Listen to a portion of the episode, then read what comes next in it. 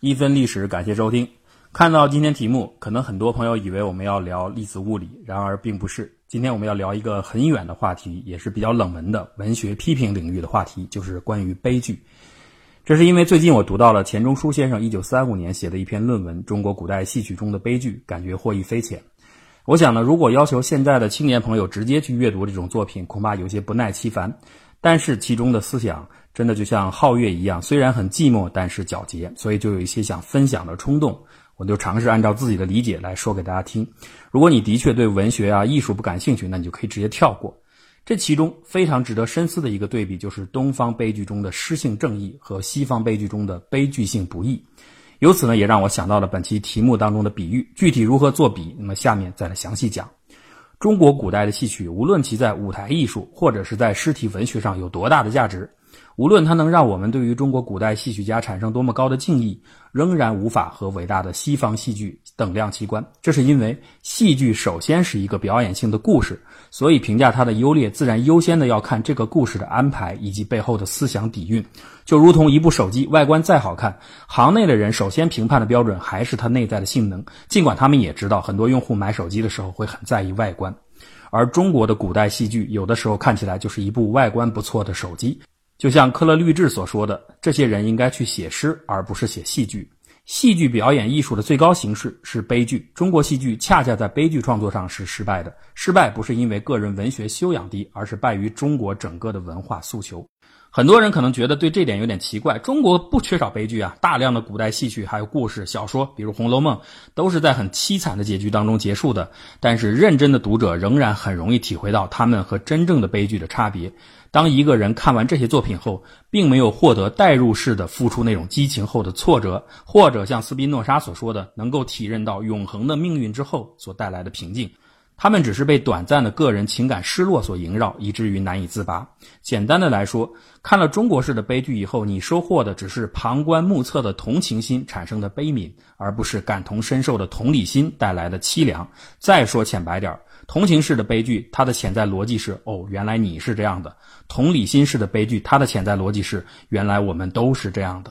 这二者带给人的体验，当然就是宣之有别。具体的，我们可以来比较一下莎士比亚写的《安东尼与克里奥帕特拉》，德莱顿写的《爱是一切》，白人甫写的《梧桐雨》，以及洪升的《长生殿》，就可以感受到我刚才说的这种差别。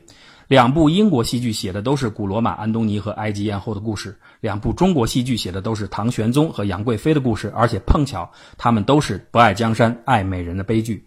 在《梧桐雨》中，杨贵妃死于第三幕，唐明皇在这一幕当中始终陷于巨大的悲痛。在长生殿中，第二十五出的玉环之死是为第五十出当中幸福的重聚所做的一种铺垫。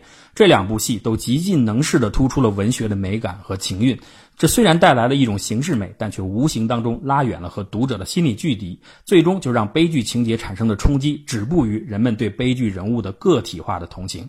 例如，剧中唐明皇本质上是一个懦弱无能而且近乎自私的肉欲主义者，他几乎不敢进行任何抵抗，也就不会有任何的内心冲突。他因为爱杨贵妃失去了江山，后来又为了延续江山而放弃了贵妃，在权力和爱情的两难抉择面前，哪怕他是一个再自私的人，哪怕他再顺利的做出了舍弃爱情的决定，权衡的过程依然还是应该存在的。但是作者似乎根本不在意唐明皇的内心是怎么样的。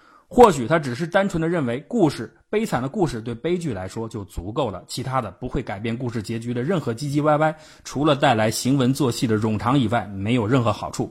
但正是这样一种在中国戏剧中普遍出现的文化观点，最终隔离了剧中人，隔离开了局外人，也隔离开了悲剧的力量。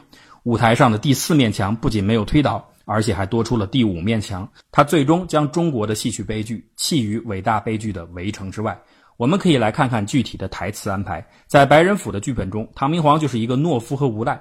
叛军的逼迫下，他对杨贵妃说：“妃子不济事了，寡人自身难保。”在杨贵妃苦苦哀求时候，他回复道：“寡人怎生是好？”在杨贵妃最后被叛军带走时，他说：“卿休怨寡人。”读者当然不喜欢那种无底线、高大上的言辞，但是这种连一丝反抗挣扎都没有的尸体般的台词，当然更加令人兴味索然。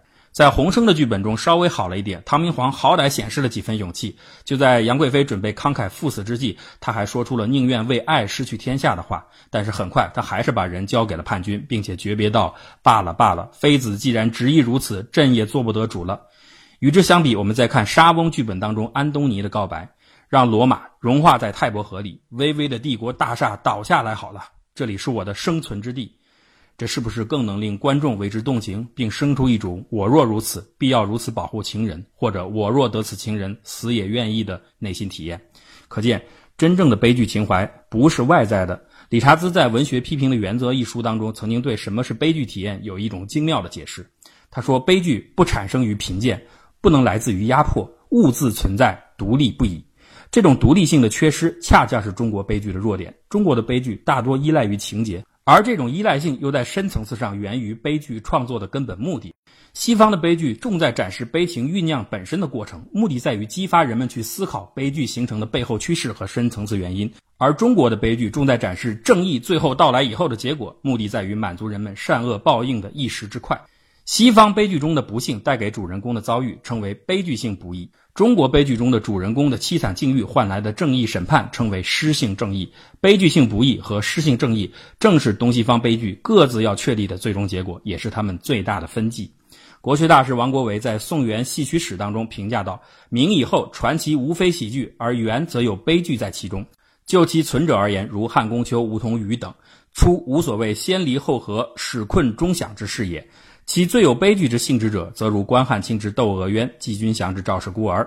剧中虽有恶人交构其剑，而其赴汤蹈火者仍出于其主人翁之意志，以列于世界大悲剧中无愧色也。然而呢，这个结论确实值得商榷。国威先生说，赴汤蹈火出于本意，可谓悲剧。然而需要澄清的是，这些本意真的是作为真实的活生生的个人的本意，还是整个文化体系强加于其的本意？以他最推崇的赵氏孤儿和窦娥冤为例，窦娥为了让自己的婆婆免受刑罚，含冤招供，承认杀了张驴儿之父，实际上他是张驴儿自己杀的。窦娥被判死刑，临刑时发出了三桩誓愿，死后雪飞白练，六月降雪，大旱三年。结果三件事都应验了。最后，窦娥之父重审此案，杀了张驴儿。赵氏孤儿中，程婴为了拯救忠良赵朔之子和公孙杵臼，联合以其亲儿顶替受死。十六年后，孤儿始知详情，终于为父报仇。这两部戏曲冲突不可谓不强烈，矛盾不可谓不尖锐，观看时的即时体验也不可谓不震撼。但是这是悲剧吗？显然不是，因为阅读之后，你的体验非但没有悲伤，反而隐隐有痛快之感。为什么呢？端云的性格是如此高贵而完美无缺，他的死是如此哀婉动人，加诸其身的冤屈是如此令人愤慨，以至于他自己是谁，他死前想到了什么，完全被观众忘记了。同样的，程婴的行为如此高尚，他对待亲生血脉和舍身保护的忠良之后的取舍如此坚决，图案谷如此的阴狠。也让人们忘记了程婴做出这个决定时，他的妻子会如何想？他的亲生孩子如果泉下有知，是否会原谅自己的父亲？因为这些在中国悲剧文化的设定中，通通是细枝末节，而且是几乎注定无法解决的、带有天生缺陷的细枝末节，所以干脆全部略过。就在这样的忘记当中，人们等来了最后的高潮，一种喷薄而出的高潮。在酣畅淋漓的一泻千里之后，人们自然也就忘记了原本我们是在体验一出悲剧。白璧德在后期论著《卢梭和浪漫主义》当中曾经提到过中国，他把中国缺少悲剧这个事实归因于中国人缺乏伦理的真诚，这就是我刚才质疑的王国维所谓的本意的真实。人性是复杂的，因为复杂就会产生天然的冲突，因为冲突才会有悲剧。在西方的价值体系当中，是从个人出发思考解决之道，尽量让每个人都获得最小化的悲剧冲突的可能。实在如果解决不了，就把悲剧忠实的演绎出来，让后人直面这种悲剧，并且思考解决之道。在中国的世界当中，是从整体社会出发寻找解决方案，尽量给每种道德按重要性排序。道德谱系就规定了每种道德的位置，所以所有伦理要素和权利诉求都是按照严格的所谓价值秩序予以框定，这就会看起来让不同等级之间的冲突大大的弱化。然而，实际上人是平等的，或者至少是追求平等的。中国式的虚伪伦理只能让极少数人得到保障。当大多数人还是会面临种种不幸时，我们的创作者就定义其为个体的悲剧命运，并且虚情假意地告诉人们，命运最终会得到正义的眷顾的。为此，还写出了不少的悲剧戏曲为这种理论背书。所以，我们的悲剧关注的其实不是悲剧，而是失信正义，或者更准确地说，是一种欺骗。